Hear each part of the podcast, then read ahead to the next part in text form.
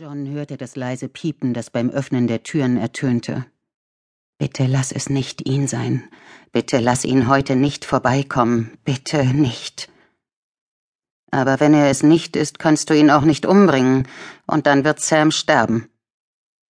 Hey, Paul. Die Stimme war die der Kassiererin, einer Afroamerikanerin über fünfzig, die viele Kunden mit Namen begrüßte. Was gibt's Neues aus den geheiligten Hallen? Johns Herz sank. Er ist es. Also tu, was du tun musst. Gar nichts, antwortete Paul.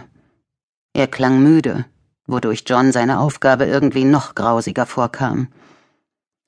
Es ist immer dasselbe. Die Cops stecken sie in den Knast und wir geben alles, damit sie dort auch bleiben. Aber meistens sind sie so schnell wieder auf der Straße, dass sie die Tür nicht mal mehr in den Hintern trifft. Verteidiger, miese Bande, murmelte die Kassiererin. Immer dasselbe, auch was die Zahlen angeht? Hm, meine Mutter ist ein Gewohnheitstier, sagte Paul und grinste ein wenig schief. Und Sie sind ein guter Junge, dass Sie für Sie jeden Abend die Lottoscheine holen. Das macht sie glücklich, erwiderte er schlicht. Sie braucht nicht viel. Tu es endlich, bevor er dir noch sympathischer wird. Langsam bewegte er sich ans Ende des Ganges, um sich der Kasse zu nähern. Er tat, als müsse er sich am Kopf kratzen, griff unter seine Orioles Baseballkappe und zog die Skimaske, die er darunter versteckt hatte, über sein Gesicht. Es hätte schlimmer kommen können. Er, die Kassiererin und sein Zielobjekt waren die einzigen im Laden. Wenn er auch noch viele Zeugen töten müsste, Wenigstens das bleibt mir erspart. Das macht dann zehn Dollar, sagte die Kassiererin. Und wie geht's Ihrer Frau? Schwangerschaft problemlos? Seine Frau ist schwanger. Tu das nicht. Tu das nicht. Ohne auf das Geschrei in seinem Kopf zu achten, wirbelte John herum und zog dabei seine Waffe. Stehen bleiben, keiner bewegt sich, knurrte er.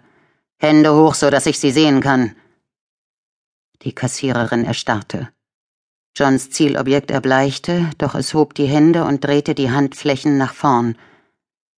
Geben Sie ihm, was er will, Laila, sagte Paul ruhig.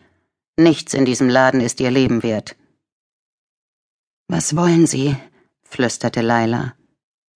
Das nicht. Das hier nicht. Tu es, oder Sam wird sterben. Daran zweifelte John nicht. Das Foto der SMS stieg vor Johns geistigem Auge auf. Die Hand, die die Waffe an Sams Kopf hielt, hatte bereits getötet. Sie würde Sam erschießen. Tu es. Mit zitternder Hand richtete John den Lauf auf Pauls Brust und drückte ab. Laila schrie auf, als der Mann zu Boden ging.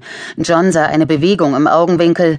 Laila hatte eine Waffe unter der Theke hervorgezogen. Mit zusammengepressten Kiefern schoss John ein zweites Mal und Laila sackte über der Theke zusammen. Blut rann aus dem Loch im Kopf, das John ihr verpasst hatte. Es ist getan. John wurde übel. Raus hier, bevor du dich übergeben musst. Er ging auf die Tür zu, als er plötzlich verblüfft erstarrte. Paul mühte sich wieder auf die Füße. Auf seinem weißen Hemd war kein Blut zu sehen. Löcher, ja, aber kein Blut. John dämmerte es. Der Mann trug eine Schutzweste. Verdammt. John hob die Waffe und zielte diesmal auf die Stirn. Plötzlich vernahm er das Piepen der sich öffnenden Tür. Johns Blick huschte nach links. Daddy? Oh nein, ein kleiner Junge. Der Teufel hatte nichts von einem Kind gesagt. Verdammt, verdammt, was jetzt? Was soll ich tun? Und dann passierte alles rasend schnell, viel zu schnell. Paul stürzte sich auf John und griff nach der Waffe. Sie rangen, während John versuchte, die Hand des anderen von der Pistole zu lösen. Ich muss zielen können, nur einmal richtig zielen. Er richtete den Lauf der Waffe auf den Arm seines Opfers, damit dieses ihn losließ, als der kleine Junge mit geballten Fäusten auf ihn zusprang. Daddy! John schoss und Paul schrie vor Schmerz auf. Das Kind verstummte. Entsetzt blickten John und Paul zu Boden, wo der Junge in einer schnell größer werdenden Blutpfütze lag. Die Kugel hatte Pauls Arm durchschlagen und war in die Brust des Kindes gedrungen. Es atmete nicht mehr.